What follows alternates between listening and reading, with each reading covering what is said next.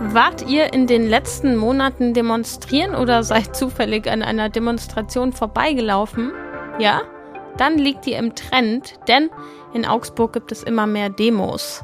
Was eine ziemlich große Rolle spielt, sind auch die Veranstalterinnen und Veranstalter. Da hatten wir jetzt eben bei den Demos gegen rechts schon einfach ein sehr breites Bündnis, einerseits an linken Gruppen, die daran beteiligt waren, aber dann hat er auch die Bürgermeisterin gesprochen und der Bischof und dadurch, glaube ich, werden einfach auch nochmal andere Bevölkerungsgruppen mobilisiert. Mehr dazu gleich im Gespräch mit meinem Kollegen Jonathan Lindenmeier aus der Digitalredaktion. Außerdem, diesen Sommer wird es ein Open-Air-Kino weniger im Landkreis geben. Das ist der Nachrichtenwecker an diesem Freitag, den 23. Februar, mit mir, Lena Bammert. In Augsburg steigt nicht nur die Zahl der Demonstrationen, sondern auch die Zahl der Verkehrsunfälle. Im vergangenen Jahr kam es laut Statistik der Polizei zu 10.046 Unfällen. Zwar einer der niedrigeren Werte der letzten Dekade, aber trotzdem ein Anstieg um 6 Prozent im Vergleich zum Jahr 2022. Allerdings muss man die Zahl aus dem Jahr 2022 im Kontext sehen. Wegen der Pandemie und den Corona-Maßnahmen waren die Menschen in der Stadt in den Jahren 2020 bis 2022 deutlich weniger mobil unterwegs als sonst. Deshalb die vergleichsweise niedrigeren Unfallzahlen in diesen Jahren. Insgesamt wurden bei den Verkehrsunfällen in Augsburg im letzten Jahr 1555 Menschen verletzt. Im Zehnjahresvergleich ist das ebenfalls ein unterdurchschnittlicher Wert. Bei den Unfällen sind in Augsburg letztes Jahr drei Menschen gestorben. Laut Polizei sind die häufigsten Ursachen für Zusammenstöße ungenügender Sicherheitsabstand sowie Fehler beim Abbiegen bzw. Wenden. Der Gersthofer Kinosommer nimmt eine Auszeit. Dieses Jahr wird es kein Open-Air-Kino auf der Potenzialfläche im Stadtzentrum geben. Das Team vom Augsburger Lilium Kino begründet die Entscheidung mit den wechselhaften Wetterverhältnissen, die schon in den letzten Jahren immer wieder für Probleme sorgten. Außerdem komme in diesem Sommer noch hinzu, dass nur wenige Blockbuster-Filme freigegeben sein werden. Diese wären für den Erfolg von Open-Air-Kinos jedoch entscheidend. Michael Hehl vom Lilium Kino vermutet, dass die Verleiher die Filme mit großer Publikumserwartung bewusst zurückhalten. Der Grund? Die Fußball-EM im Juni und Juli. Bürgermeister Michael Wörle geht davon aus, dass es mit dem Open-Air-Kino in Gersthofen weitergehen wird. 2025 soll die Leinwand wieder stehen. Das mit dem wechselhaften Wetter kann ich so nur bestätigen. Heute gibt es ausschließlich Wind und Wolken bei Temperaturen zwischen 2 und 6 Grad. Am Samstag traut sich dann die Sonne gegen Mittag raus.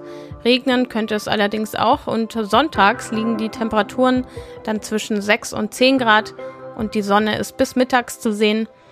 Die einzige Konstante an diesem Wochenende, der Wind.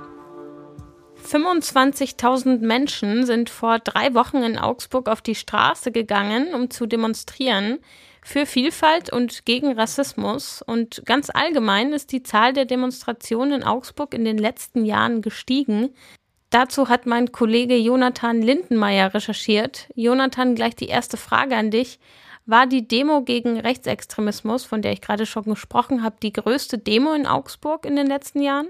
Auf jeden Fall und zwar mit großem Abstand. Also die letzten Demos, die da noch so halbwegs hinkamen, waren zum Beispiel der Klimastreik oder eine große Demo gegen den AfD-Parteitag. Aber das war noch nicht mal die Hälfte der Leute, die da jetzt vor kurzem auf die Straße gegangen sind.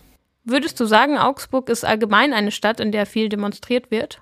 Also grundsätzlich ist es so, dass in größeren Städten auch im Verhältnis zur Einwohnerzahl, also wenn man das umrechnet, mehr demonstriert wird wobei da gerade die Landeshauptstädte nochmal deutlich mehr ausscheren, weil sich ähm, Demonstrationen halt hauptsächlich gegen die Landes- oder gegen die Bundesregierung richten, weniger jetzt gegen die kommunalen Regierungen. Deshalb wird zum Beispiel in München nochmal deutlich mehr demonstriert als in Augsburg. Aber grundsätzlich ist schon so, dass in so, sag ich mal, kleineren Großstädten, wie Augsburg ja eine ist, zum Beispiel mehr demonstriert wird als auf dem Land, ja. Hat sich diese Zahl in den letzten Jahren verändert oder ist sie gleich geblieben? Ziemlich stark sogar und das hat mich tatsächlich überrascht. Also wenn man die Zahl im letzten Jahr waren es deutlich über 600 Demonstrationen, Äh, 2019 waren es noch äh, so zwischen 300 und 400. Das war, glaube ich, ein Anstieg von über 70 Prozent und das fand ich dann schon einigermaßen erstaunlich, zumal da ja die Corona-Zeit noch dazwischen liegt, wo ich doch erwartet hätte, auch wenn das Versammlungsrecht jetzt nicht so stark eingeschränkt war oder auch nur kurz, dass man da vielleicht doch eher zu Hause geblieben ist. Aber es ist wirklich auch in dieser Corona-Zeit noch nach oben gegangen. Welche Themen treiben denn die Augsburger und Augsburgerinnen besonders um? Für was gehen sie denn auf die Straße? Also schon sehr stark 2022, das hatte ich angesprochen, die Corona-Demos. Das hat sich dann aber im Laufe der Zeit auch gewandelt, weil ähm, sich deren Themen auch gewandelt haben. Also die Demos haben fortbestanden, sind ein bisschen kleiner geworden, haben sich aber dann vor allem dem Ukraine-Krieg zugewendet und den steigenden Energiekosten. Also das war auch ein großes Thema. Klima ist, spielt immer eine gewisse Rolle, waren jetzt aber nie die größten Demos. Was in Augsburg auch viel passiert, sind Tierschutzdemos, weil es da auch immer mal wieder, naja, kleine oder größere Skandale gab. Also es gab diese Diskussion äh, beim Zoo um die Paviane, die da abgegeben werden sollten. Es gibt das Tierschutzlabor an der Uniklinik, gegen das demonstriert wird, was auch eine Rolle spielt in den Zahlen. Und ja, das sind, glaube ich, so die, die Themen, die die Leute am häufigsten umtreiben. Und ich glaube, man stellt einfach fest, es sind häufig die Themen, wo die Leute, glaube ich, das Gefühl haben oder wo es tatsächlich so ist, dass es die Leute einfach selbst betrifft. Also so Gewerkschaftsdemos, wo es halt tatsächlich um das Gehalt geht. Oder eben Corona, wo tatsächlich ja auch in die Privatsphäre eingegriffen wurde. Das sind, glaube ich, die Themen, die die Leute am stärksten auf die Straße gebracht haben. Ja. Was braucht ein Thema überhaupt, um so wirklich große Demos auszulösen? Bei manchen klappt es ja total und es kommen ziemlich viele Leute und bei anderen erscheinen dann wiederum sehr wenige. Was, glaube ich, eine ziemlich, oder was auch die Experten sagen, was eine ziemlich große Rolle spielt, sind auch die Veranstalterinnen und Veranstalter. Da hatten wir jetzt eben bei den Demos gegen rechts schon einfach ein sehr breites Bündnis, einerseits an linken Gruppen, die daran beteiligt waren, aber dann hat er auch die Bürgermeisterin gesprochen und der Bischof und dadurch, glaube ich, werden einfach auch nochmal andere Bevölkerungsgruppen mobilisiert. Und ich glaube, wenn du so ein breites Bündnis an Organisatorinnen und Organisatoren hast, dann ist die Chance auch deutlich größer, dass da viele Menschen auf die Straße gehen. Also das spielt zum Beispiel auch eine Rolle bei den Gewerkschaftsdemos. Ähm, die haben einfach eine gewisse Erfahrung, sowas zu organisieren und wissen, wie sie Leute mobilisieren. Und ähm, das bringt dann auch viele Leute auf die Straße. Danke, Jonathan.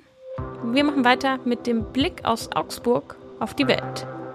Heute stimmt der Bundestag über den Bundeswehreinsatz im Roten Meer ab. Im Rahmen einer EU-Mission soll die Bundeswehr dort Frachtschiffe vor Angriffen der islamistischen Houthi-Miliz schützen.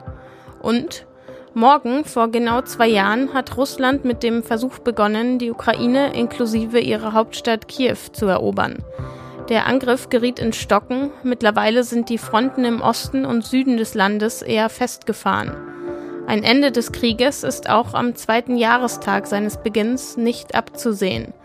Für die kommenden Tage hat deshalb ein Bündnis aus Friedens- und Menschenrechtsorganisationen zu Demonstrationen aufgerufen. Schon heute gedenken die Friedensaktivisten im Berliner Regierungsviertel der Opfer des Krieges und die Hauptstadt wird auch morgen ein Zentrum des Protests bleiben. So, jetzt zum Schluss noch eine ganz wichtige Frage für euch. Habt ihr Interesse an einer roten Villa? Falls ja, habe ich da vielleicht was für euch.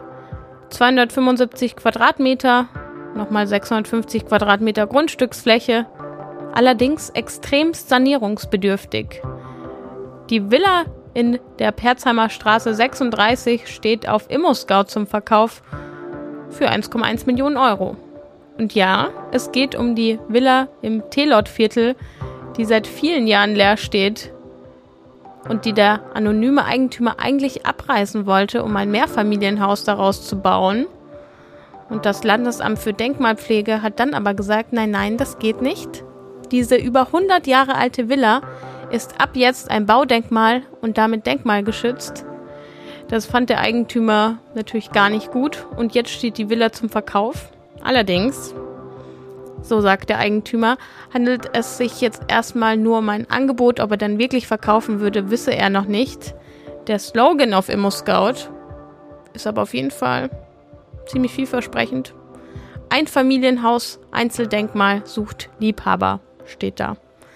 Also falls ihr euch berufen fühlt als Liebhaber oder Liebhaberin, viel Glück.